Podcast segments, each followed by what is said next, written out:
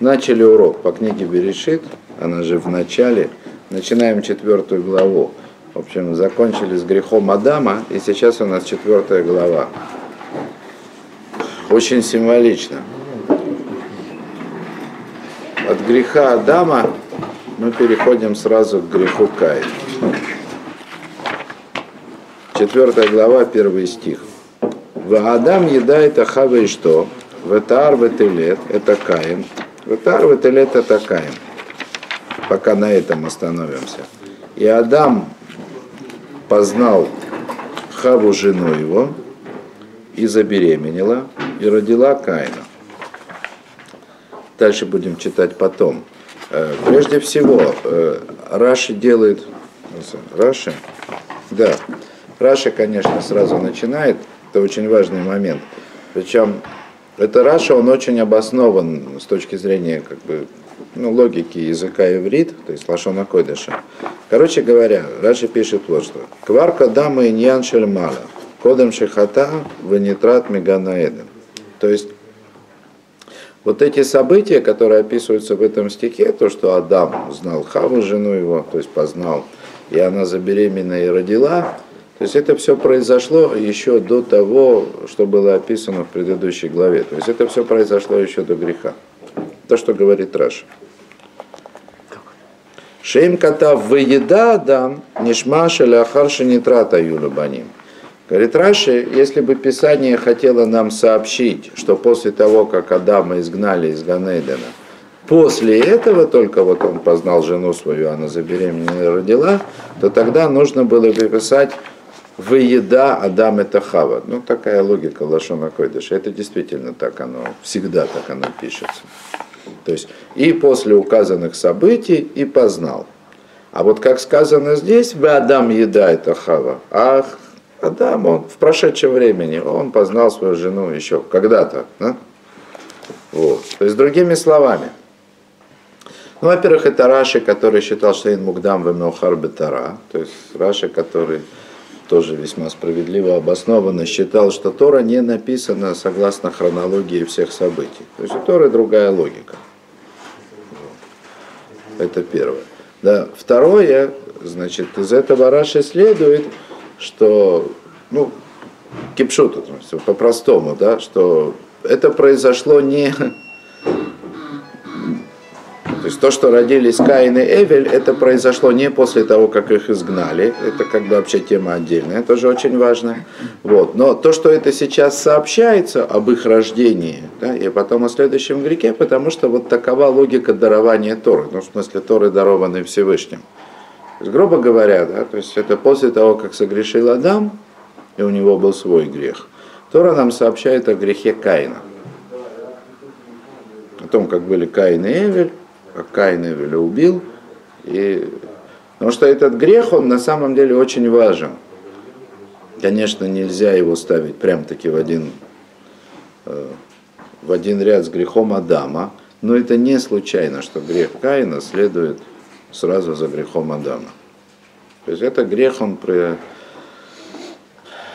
скажем так, э, он имеет последствия до сегодняшнего дня тоже очень значительные. Вот.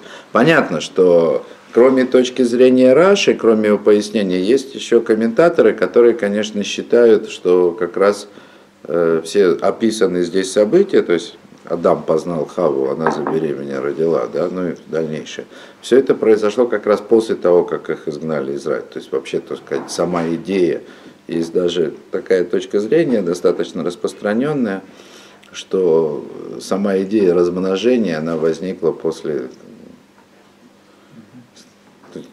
нужно было как-то, да, то есть когда человек узнал, что он смертен, он не сможет как бы служить Всевышнему в том виде, в котором он должен был, ну так хотя бы будет продолжение. То есть есть и такого рода комментарии. Вопрос очень принципиальный в определенном смысле, хотя у Тора 70 лиц, и есть масса комментариев, скажем так, которые не вписываются в какие-то принятые магистральные линии. Вот. Тем не менее, они всегда они несут какой-то оттенок, что-то что мусорическое, что-то этическое, что-то интересное они сообщают, в этом нет ничего страшного. Вот, но в данном случае комментарий Раши, он совпадает с очень важной идеей. Мы недавно ее э, упоминали в Дере Хашем, помните? Там, где в народах мира Рамхаль пишет, что с самого начала было задумано, что должно быть какое-то количество людей. Ну и вообще, с точки зрения Кабалы Аризеля, да, как минимум. То есть все события с рождением Каина и Эвеля, они произошли до изгнания из рая. С рождением, я не, не говорю про грех. Грех-то, понятно, произошел после. Вот. Но здесь Тора пришла сообщить, как мы идем по Раши, то есть в этом смысле, зная о том, что есть и другие комментарии, мы пойдем по Раши. И здесь Тора пришла, пришла нам сообщить о грехе, который совершил Каин, о незавидной судьбе Эвеля. И она начинает с того, что вот Адам познал жену, забеременела, родила, да, родила Каина. Сейчас поймем, почему с точки зрения Раши это нужно было обязательно говорить здесь. Ватоймар канити иш эс ашем.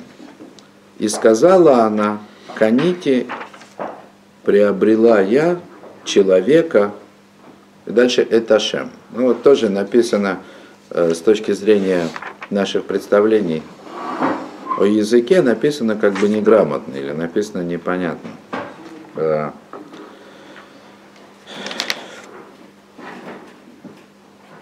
Первое, да, то есть что очевидно, что понятно. Значит, здесь стих объясняет, почему, э, почему она его назвала Каин. Потому что она сказала, каните, приобрела. Приобрела, купила в смысле. Хотя здесь есть комментаторы справедливые, которые говорят, нельзя, я перевожу купила. Ну так это, так этому нас Талмуд научил. Киньян это приобретение. Да? Угу торговый центр на современном иврите каньон. Да? Не большой каньон, а там где коним. Да? Покупают. Хотя тоже большие.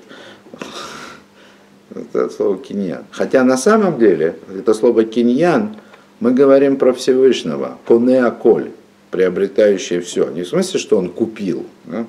а в смысле приобретающий все как настоящий хозяин. Настоящий хозяин, который не, не, не купил, а создал.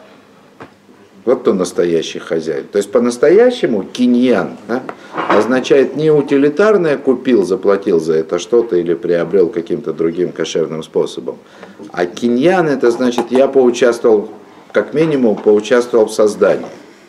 Вот. Так вот, Хава, назвав Каина Каином, то есть она утвердила, да, что она в этом мире что-то сделала. Она сказала, вот. Теперь что? Тут есть уже варианты, связанные, ну, что на самом деле Иш, то есть вот он, человек появился. Что за человек? Есть несколько вариантов. Но в любом случае это человек. А причем тут Всевышний, вот тут уже вариантов, варианты разнообразные, назовем так. Канити, и, и, э, канити иш эт ашем. Можно понять это, это всегда с натяжкой. Можно понять это для Всевышнего. Вот я приобрела, то есть я сделала человека для Всевышнего. Для Всевышнего, допустим, вместо нас, которые согрешили, да, сделала человека для Всевышнего. Или есть вариант такой понимания, я сделала человека со Всевышним. Ну, то есть нас с Адамом Всевышний сделал сам, а вот в создании этого человека мы тоже приняли участие. Канити и Ташем. То есть это как с. Вот это вообще частица, вот это эт. Даже не знаю, как ее назвать, как определить вот эту часть речи или там, член предложения, да, она, это, это частица в Лашона Койдыше, в языке Тора, она настолько многозначна, она, Леавдиль, это как как Джокер, да, там в определенных играх. Ее можно трактовать как угодно. То есть она не только винительная. А она может быть, она, конечно, то есть мало того, что она всегда добавляет и в Торе, это может означать, ну вот как мы видим в комментариях, и с, и для, и это не только здесь. Не только здесь. И, честно сказать, мне только только сейчас пришла мысль в голову задуматься, а как же по самому, ну, в самом простом варианте это должно звучать.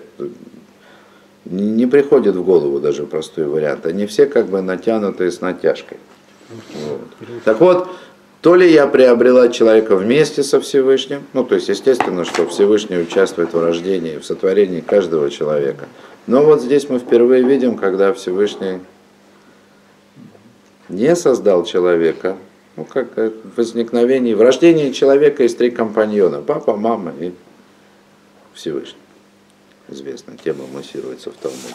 Купила человека для Всевышнего, такой есть очень интересное объяснение вот в этой конве для Всевышнего, э, такое глубокое, даже каббалистическое, я бы сказал, что вот этот Иш, то есть человек, про которого Хава сказала, что вот я приобрела, назвала его Каином, это вообще и не Каин-то сам,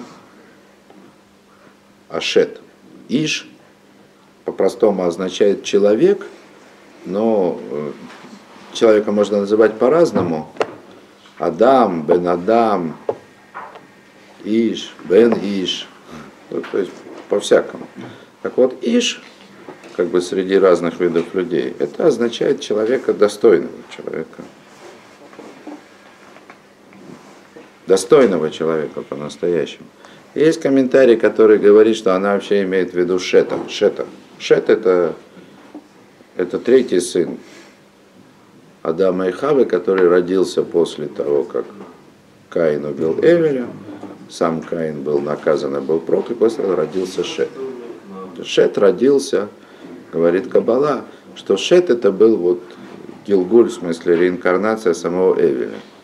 То есть это про него потом сказано, что его назвали Шет. Шет это как шти, Эвен Штия, как краеугольный камень.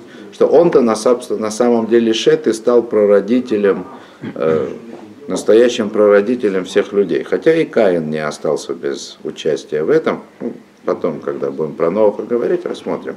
Так вот, э, Иш, о котором здесь говорит Хава, по одному из комментариев, это Шет. А причем здесь Каин?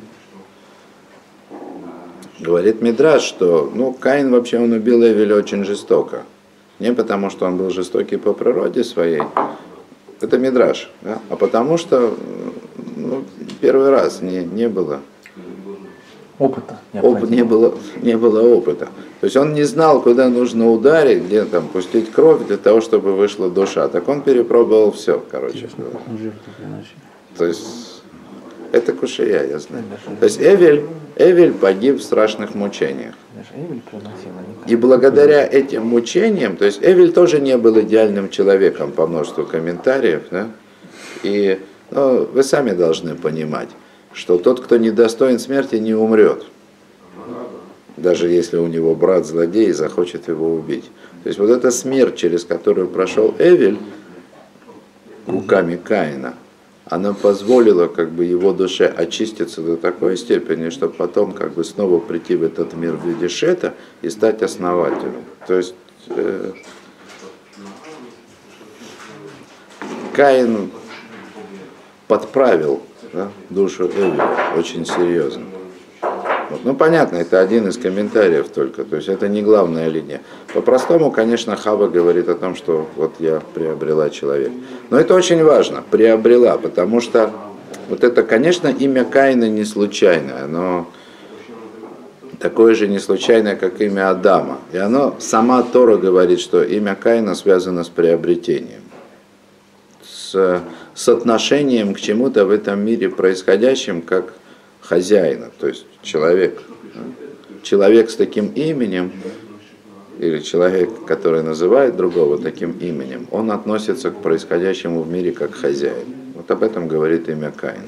Оно говорит о его отношении к миру. Ветосав лоледет, это хов, это эвель. И продолжила она рожать. Ну и опять, как бы, с, точки, с точки зрения Кабалы, все это проходит до, еще до изгнания Израиля. Да? И продолжила рожать. И родила брата его, Эвеля. Эвель тоже говорящее имя, но оно как бы э, его вообще трудно встретить в положительном, как бы в положительном контексте в Торе, потому что ну, все знают э, Коэлит, а воля Авелим. То есть все плохое в этом мире он называет Эвель, ничто. Да? То есть Эвель это, фактически Эвель это нечто вроде ветра, да? может быть немножко влажного. То есть это что-то вроде пара, да? ветер, дух. Который выдыхаешь. Да, да, да, да, да, да, Эвель, то есть это Эвель, что-то такое, что-то исходящее. Вот. И чаще всего употребляется именно в переносном значении, в смысле ничто. Такой гурниш. Да? это ничего. Ну вот, как я говорил, как мы видим в Коэлите, что это такое. А Вольга Велим. Проходящий. Все ни, ничто. Да? Все это. Хотя все не так просто, да. Вот, все не так просто. Но и здесь не поясняется, что произошло. Да? Почему Хава его назвала так? Э, есть, которые говорят, что после того, как она сказала, вот я приобрела, да, то есть сделала человека или поучаствовала в том, что сделали человека, после этого она как бы вернулась, чтобы не, чтобы не, воспри, не воспринималась она как как будто бы посчитала, что она в этом мире значит больше, чем она значит на самом деле, ну, человек вообще, а Эвель, да. То есть после того, как она отметила свое участие, после этого она говорит, все на самом деле, все на самом деле чепуха, да. Все на самом деле чепуха. Есть, которые объясняют, что таково было отношение, таково было отношение самого Эвеля э, ко всему тому, что в этом мире происходит. То есть, если Каин в соответствии с именем своим, он относился к этому миру как хозяин, ну, потом мы видим, что э, как хозяин, скорее такой рачительный, серьезный, то есть он серьезно ко всему подходил, то Эвель, он считал этот мир настолько приходящим и незначительным, что даже не видел особого смысла как бы, того, что... Ну да, в принципе, как бы, если уже, если искать какие-то элементы, какие-то аспекты заслуженности Эвелем того, что произошло, они как раз в этом и, и находятся. То есть он, для него этот мир был и в хорошем, и не в, и не в хорошем смысле, как э, проходной двор, через который ему нужно просто пройти. Ну вот он и, и прошел его.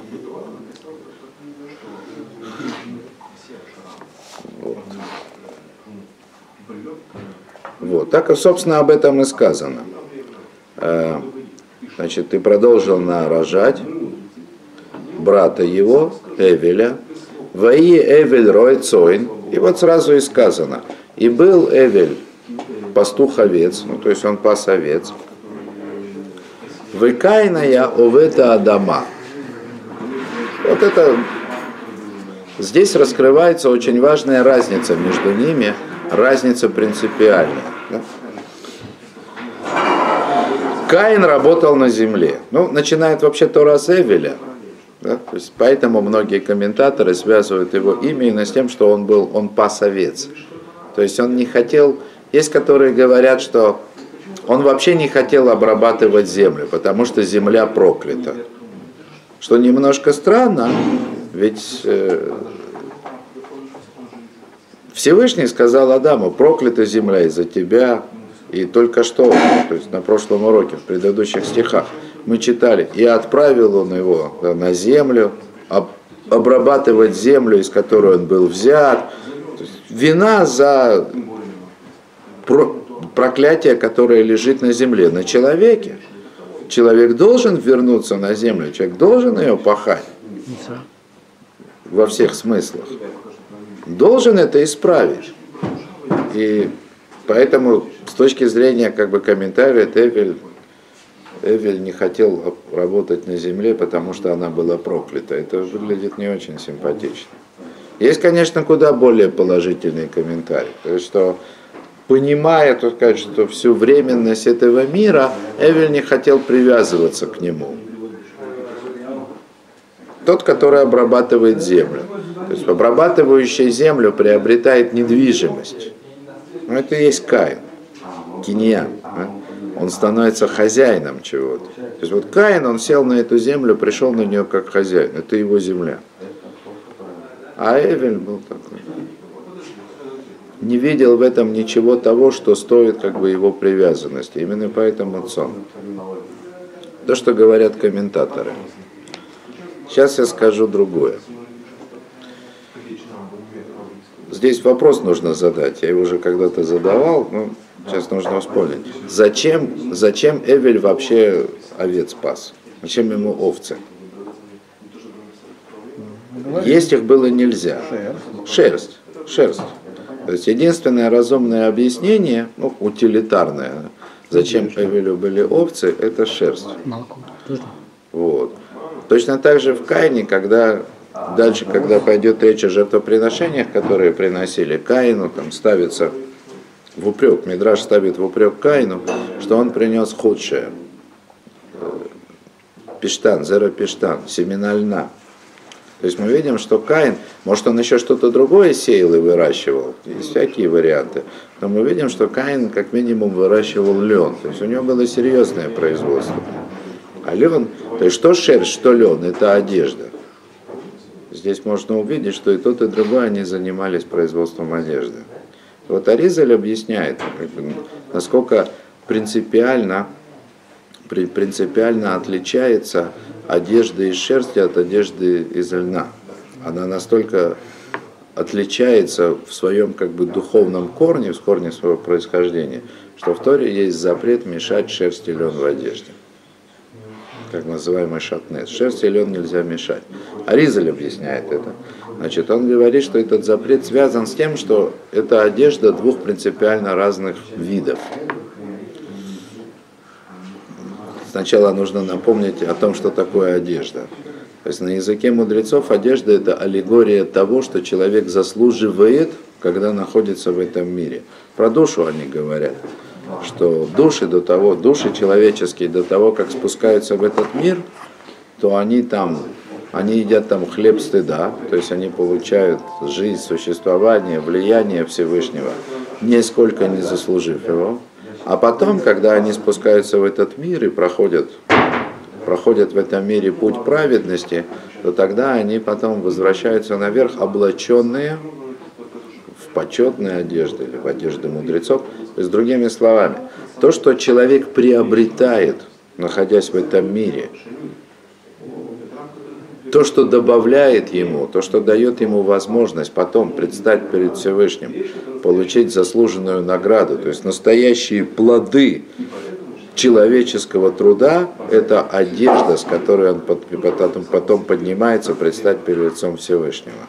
Поэтому ничего удивительного, да, что прежде чем отпустить Адама с Хавой на землю, Всевышний сделал им кожаные одежды, как мы видели, а Каин и Эвель они когда начали на этой земле что-то делать, они начали заниматься производством одежды. То есть аллегория, конечно. Да? То есть как бы вот это вот разный подход к производству одежды, который мы можем заметить у Кайна и Эбеля, это подход, э, разный подход к тому, какова роль человека в этом мире, в чем его исправление именно, и что он должен в этом сделать. Так вот, вот, когда Аризаль объясняет разницу между одеждами из шерсти, аллергорическим смыслом, одежда из шерсти и одежда из льна, он это объясняет таким образом. Одежда, шерсть, ну вообще природа как бы этого явления, шерсть, то есть волосы. У человека волосы, у животного шерсть, но это одно и то же. То есть это то, что происходит из самого тела. Одежда, она является как бы внешним к телу. То есть нечто внешнее добавляет. Но вот такой материал для производства одежды, как шерсть, по своей природе, он из тела происходит. То есть это ближе. Это нечто происходящее из глубины самого тела. То есть хотя оно и является потом внешним, тем не менее это некая одежда, которая имеет более глубокую, более глубокую связь в своем происхождении, скажем так, с источником. То есть это более святая вещь. Э, одежда из это одежда далекая, приходящая вообще из внешнего мира.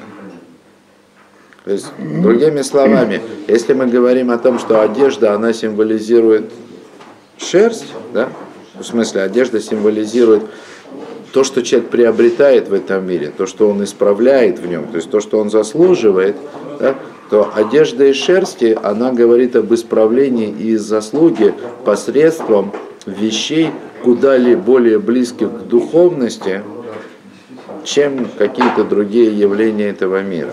А вот одежда из льна – это совсем наоборот.